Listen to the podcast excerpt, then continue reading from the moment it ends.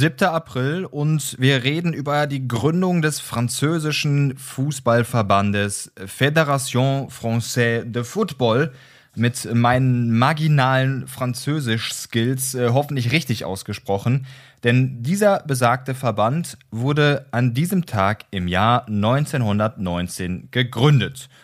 Und da lohnt es sich, nochmal genauer drauf zu schauen. Immerhin sorgt der französische Fußball insbesondere in den letzten Jahren ja für mächtig Aufsehen. Spätestens seit dem WM-Sieg 2018 der Männernationalmannschaft in Russland. Bevor ich euch jetzt mit Verbandsgeschichte langweile, nehmen wir das Datum doch einfach mal als Anlass, um auf das aktuelle Geschehen zu gucken. Ich meine, die Equipe Tricolore, wie sie ja auch so schön genannt wird, war ja schon immer eigentlich bekannt für große Spieler. Michel Platini, Zinedine Zidane, Lilian Thuram, Thierry Henry oder jetzt Mbappé, da könnte man wahrscheinlich noch ein Dutzend weitere Namen aufzählen. Die Qualität von französischen Spielern in Deutschland ist, glaube ich, nicht erst seit Sagnol, Leserazou oder Ribéry bei Bayern München bekannt. Aber die Nachfrage da hat in den letzten Jahren auf jeden Fall nochmal deutlich zugelegt sozusagen Franzosen als Importschlager in der Bundesliga. Gucken wir doch direkt mal auf den Kader vom Rekordmeister aus München. Nianzou, Hernandez mit 80 Millionen Euro übrigens Rekordtransfer, das FCB, Pavard, Saar, Tolisso und Coman. Das sind schon mal sechs Spieler aus Frankreich und jetzt auch nicht gerade die schlechtesten. Nianzou gilt ja ohnehin als eines der größten Talente des Weltfußballs auf seiner Position in der Innenverteidigung.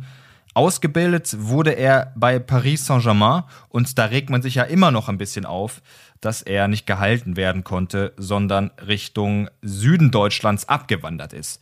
Ähnliches Bild bei Leipzig. Upamecano, der dann lustigerweise auch in der nächsten Saison das Bayern-Trikot überzieht, Konate, Mukiele, Nkunku. Auch wieder viele Spieler aus unserem Nachbarland. All das spricht ja für die hervorragende Talentarbeit der Franzosen, die wirklich gestandene Spieler entwickeln, die höchste internationale Klasse haben.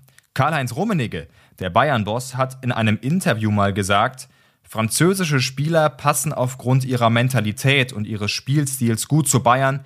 Wir sind mit all unseren Franzosen zufrieden.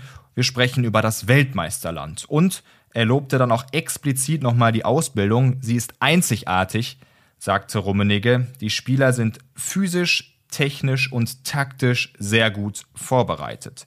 Also auch Anerkennung von höchster Stelle. Ich glaube, was Talentarbeit angeht, sind die Franzosen uns hierzulande auch echt voraus, wenn man die Breite an jungen, guten Fußballern sieht, die international für Furore sorgen. Dazu kann man sie nur beglückwünschen und natürlich auch Happy Birthday an den französischen Fußballverband nochmal an dieser Stelle unser Sportmoment des Tages. Bis morgen.